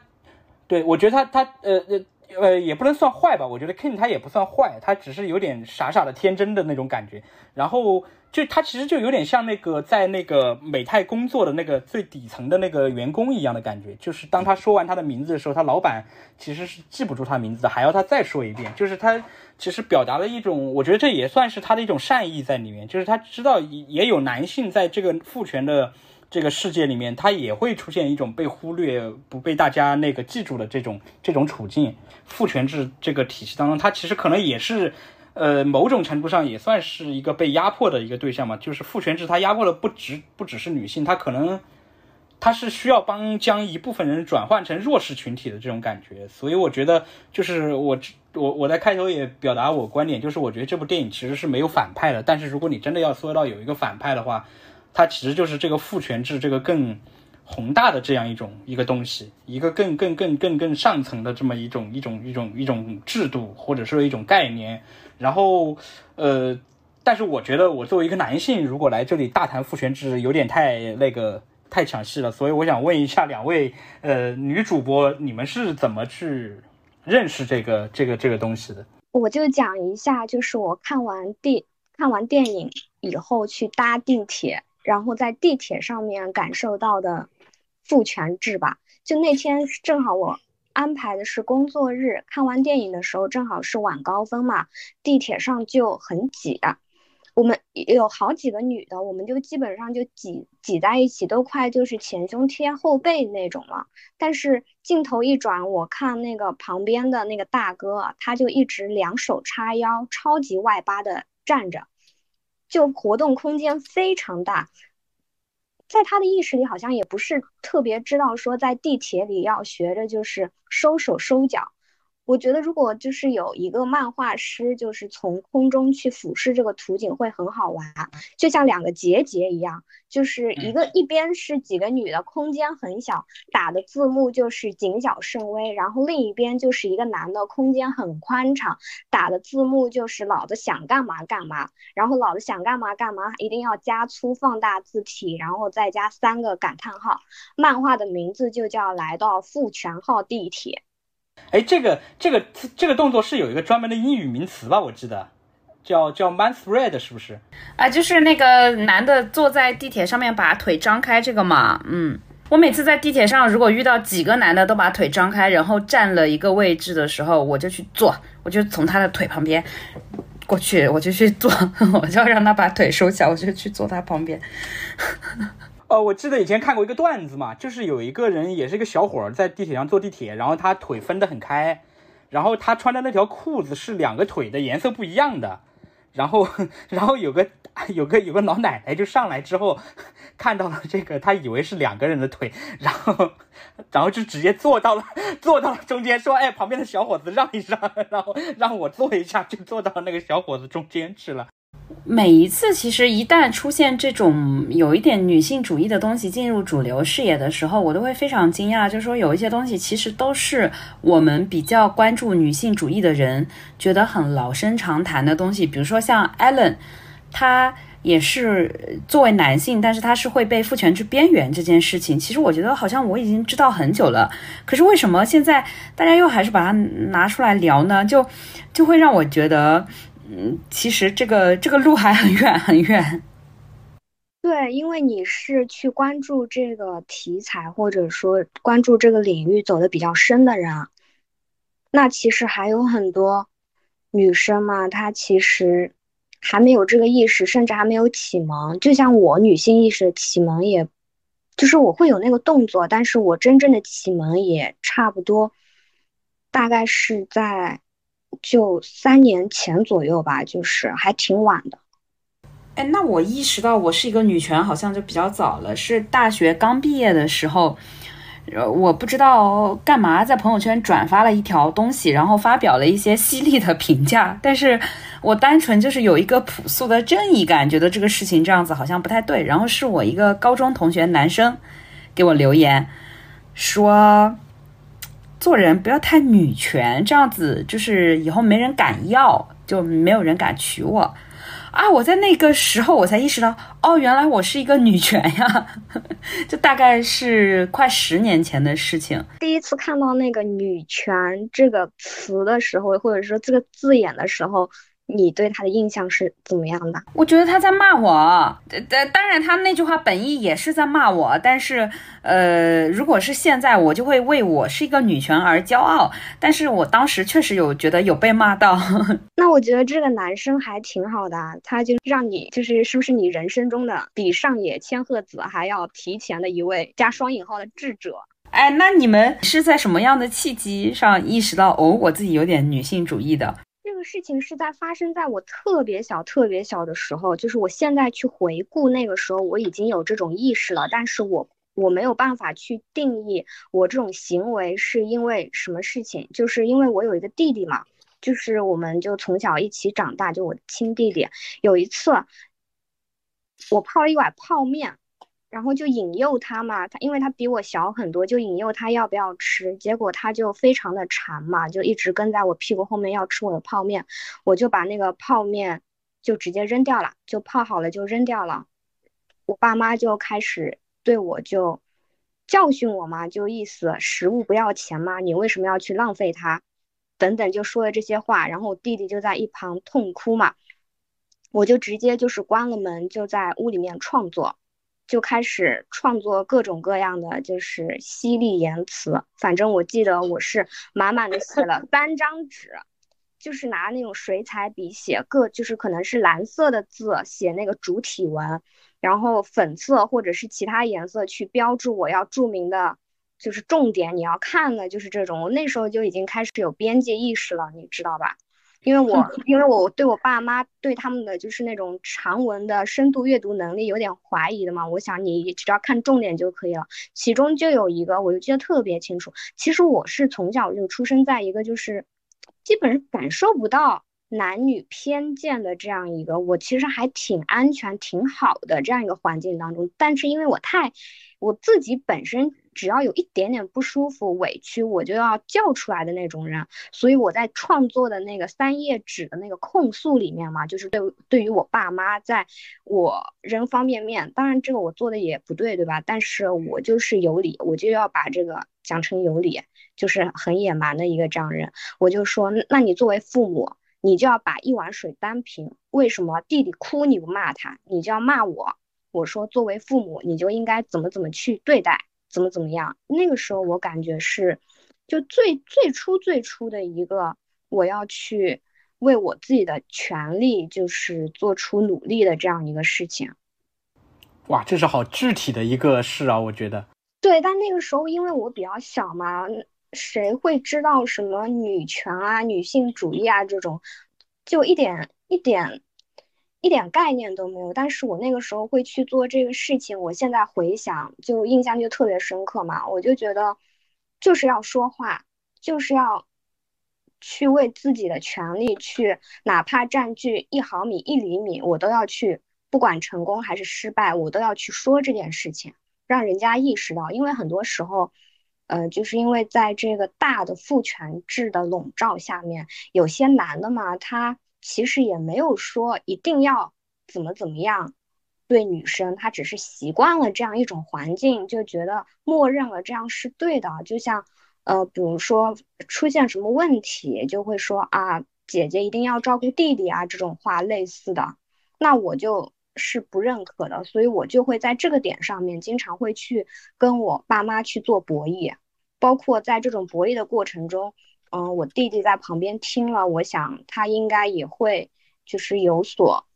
呃，对对女性的这种处境也有更所有有更多的了解吧，就也方便他以后交女朋友嘛。毕竟现在的女性都是比较进步的，如果说男性这个不跟上，对吧，就比较困难。那我觉得相比而言，我的我的经历其实就无聊很多哎，我觉得。就是，就是我认为对男的来说啊，他要产生这种女权或者女性主义的这种思想的话，其实他是要经历一个很长，然后而且是需要自己主动去接触的这样一个很长的一个教育过程的，就是。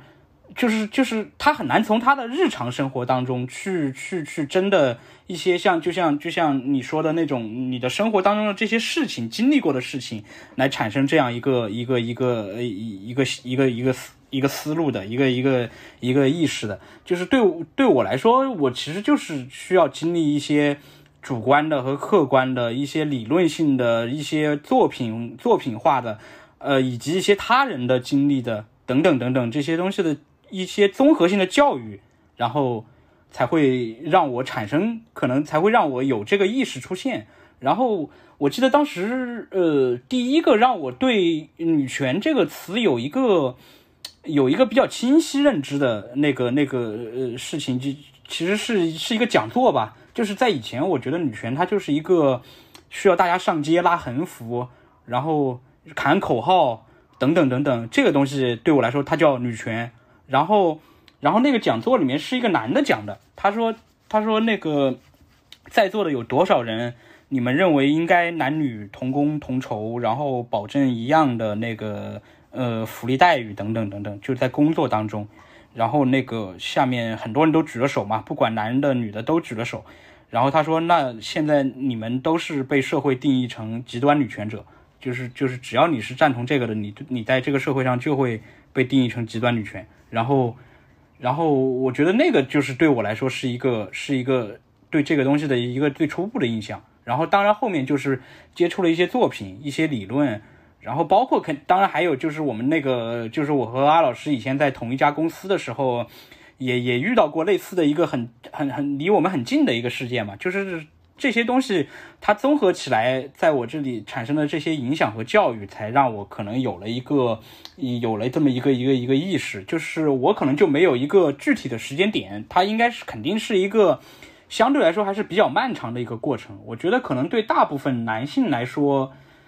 他要产生这个意识，他都得经历这么一个教育的过程，他才会有。对，我觉得男生产生这种意识难，就是其实女性会更加难。我之前看到一个科幻小说嘛，它的它的那个小说名字叫《怪物》。它里面的那个故事就蛮好玩的。它那个故事的设定是这样的，就是它那个里面女人都是被圈养的，男的在固定的日子里面就必须要打死自己的妻子，去维持他们那个地方的男女平衡嘛。但是有一天有一个怪物来了，这个怪物就类似于外星人嘛，他们的任务就是要去解救这些被圈养的女性，取消男子打打死女女人这件事情。那在这里生活的男的当然是反对这件事情啊，因为他打死那个女的，他是属于上位者，有权利的人嘛。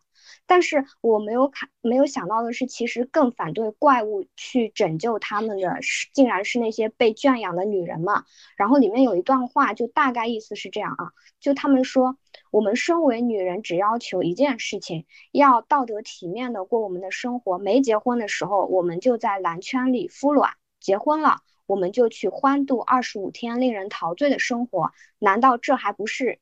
幸福吗？怪物想要破坏我们安宁的生活，就会让我们变得跟他们一样可怕。而且在最这个故事很短，然后在最后的时候，在驱逐怪物的时候，女的是冲在男的前面的，而且女的是牺牲了很多很多的。但是当这样一个就是怪物也被赶走了，然后恢复了原来的平静，一切都非常好的时候。男的就说了这样一句话，嗯，我们这里本来女的就比男的多，正好怪物把一些女的就在厮杀的过程当中让女的死了嘛，就是正好维持了男女人数的平衡。然后里面有一个男性角色叫科尔多维嘛，大概是他的丈他他的老婆在战斗的时候死了，他就火速的给自己娶了一个新的，然后就这个事情就就特别的夸张嘛。就是你的老婆为你牺牲战斗去赶走了你的怪物，然后你又给自己马上就为自己安排上了一个 Plan B，在在这个最后的最后嘛，就是他们男的就是还聚在一起提议说我们如何把这个现在的生活搞得更好，就大概是说一旦生活如果恢复了，我们就应该更频繁的打死老婆，所以我就感觉到。就是这个父权制的根深蒂固，不仅对男男男性来说吧，就是对女性来说，她有时候，说不定有些有些女性，在女性的脑海里面，对父权制的这种影响就比男性还要更深的，甚至他们有有的时候还会紧紧的跟男的，呃抱在一起，然后为他们说话做事，去对抗女性这样。因为一件事当中，可能你顺从会比反抗要更舒服吧。但是如果每一个女女生啊，或者女性都这样想的话，我觉得就这个女性主义啊，或者说我们为自己争取权利，就哪怕缓慢或者是非常辛苦啊，那就都白费了。就是大家要一起努力嘛。对吧？我觉得女性主义这件事情不仅是有利于女性，而且更是有利于男性的，会让这个会让我们生活的环境更好吗？呃，实际上它就是嗯人人平等的一个基础性的东西。对啊，对啊，所以一开始不是，呃，阿老师在说一部电影里面，一般性我们的。呃，戏剧目的都是要有一方去赢嘛。但是如果是在这个命题给到男性和女性这样一个角色的时候，我觉得就就没有输赢这件事情，就是大家如何去相处、去构建亲密关系、去构建社会关系，就直接导导致了他们的生存处境怎么样。所以我更加觉得男生应该去看这部电影，就多了解一下，也就不要。就是还没看，或者说看了一点点就去对这部电影做出很多，对吧？就豆瓣打一分啊，就很多类似这种行为。我看了一个很点的评论，我甚至一度觉得这个评论是反呃反串，就很好笑的。我 来，我找找给你们念给你们啊。他说。你努力加班挣钱，囤彩礼还房贷，终于娶了个老婆，每天买菜做饭，帮老婆取快递。东西坏了你修，东西重了你提。当你畅想坚持三十年房贷就能还完的时候，他叫你陪他看芭比。看完之后，他问你的感受，你说没什么特别的，有点无聊。第二天，你发现自己被挂小红书，几百个人来嘲笑你顺直男。请问这个时候你离不离婚呢？下次找到的就一定不会像他一样吗？这就是二十年代、二零年代。结婚的下场，我觉得如果这个不是反串，是一个男的写的这个话，他前面为女的做的所有的付出啊，就是这种有的没的，里面肯定有水分。你你是懂男人的，哇天呐，就不要就是扔个垃圾，就感觉到就是扛起了家庭的一片天，就，哎，我的妈呀，就是，哎，但凡拿彩礼说事儿的男的，我都觉得是大傻。呗，因为你也不想想彩礼是怎么来的，就是这背后的东西是什么？他只看到那个，哎呀，要拿个彩礼出去，就一次性买断一个保姆练习生嘛，这就是。对，还现在还有新诞生了一种男呢，就是他披着女性主义或者平权的外衣来接近你嘛，然后让你让你去，就是呃做朋友或者是亲密关系都可以，对吧？但是他本质上就是先跟你建立关系，以后再剥削你。类似他会跟你说啊，我们是，呃，我倡导的是我们男女平等啊，就是这些很所谓很先进的概念或者观念吸引你嘛。但是实际上考虑到实际问题的时候，就比如说，呃，我们这一顿饭要谁买的时候，那如果说那个男的就会说，哦，那我们 A A 吧。那你说，如果是在亲密关系里面，对吧？就是这个 A A 这件事情，如果是女的提，我觉得是 O K 没问题的。但是如果我觉得男的提，就有一点点怪。我不知道是不是，呃，就是我我的这个观点会有点怪，还是怎么样？我会觉得 A A 是没有问题的，男的提也没有问题，但前提是你们达成共识，觉得说你们在这段关系当中，你们可以。共同负担一些开支，呃，而不是呃，像你说的情况，它更像是这个女权男巧言令色，然后把自己的抠门包装成了啊，平权需要 A A，呃，你你讲的好像是这种感觉，对，呃，就是我我指的是这种，我觉得这种男的比一般的就是所谓的怎么怎么样男的就更难识别，就是他真的是隐藏的更好的。完了完了，我的真实身份被被暴露了。没有没有，你还是比较好的。我身边，我身边的朋友们，大多数还是一些比较好的女权。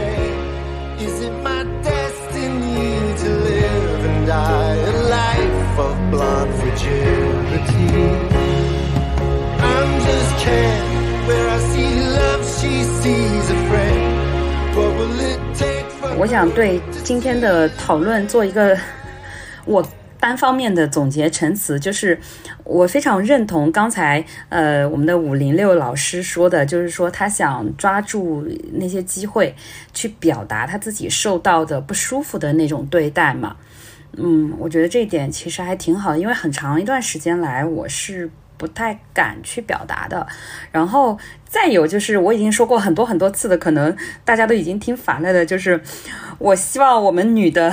创作创作者也好，观众也好，都要应说尽说，就是像芭比这样的电影，嗯，我非常。支持的一个原因也是在于，我觉得，呃，不要把叙事的权利交给男性，就是女性来把握这个叙事的权利。哪怕你讲的这个东西不不被认可也好，呃，讲的没有那么完美也好，但是要在历史的话语当中留下属于女性的这一部分，我觉得这个比较重要。我有一个想补充的一个地方，就是。我觉得这几年女性主义的作品其实越来越多了嘛，然后呃，女性导演也越来越多的开始在一些稍微主流一点的那个作品当中开始施展自己才华。但是我会觉得芭比它对我来说很特别的一点是，它应该是我印象中第一部真正意义上主流商业大片里面的那种女性完全女性主义的一种表达。我觉得这其实是很难得的。我认为从这一点的意义上来说，它其实。是要超过它这部电影本身的意义的，就是只有这部电影成功了，我觉得未来它商业大片这个领域里面才会有越来越多的那个女性的一些导演来才有机会来来操刀这些作品。所以我认为，其实，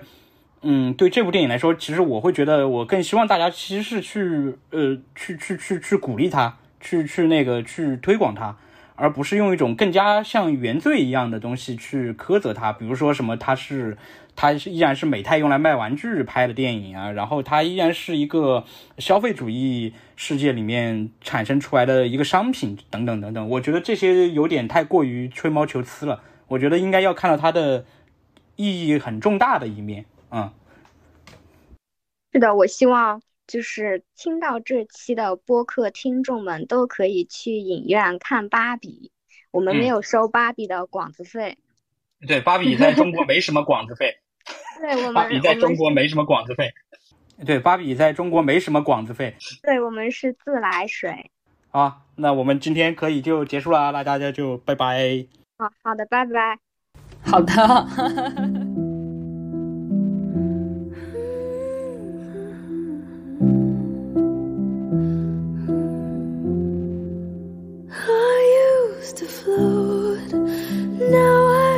fall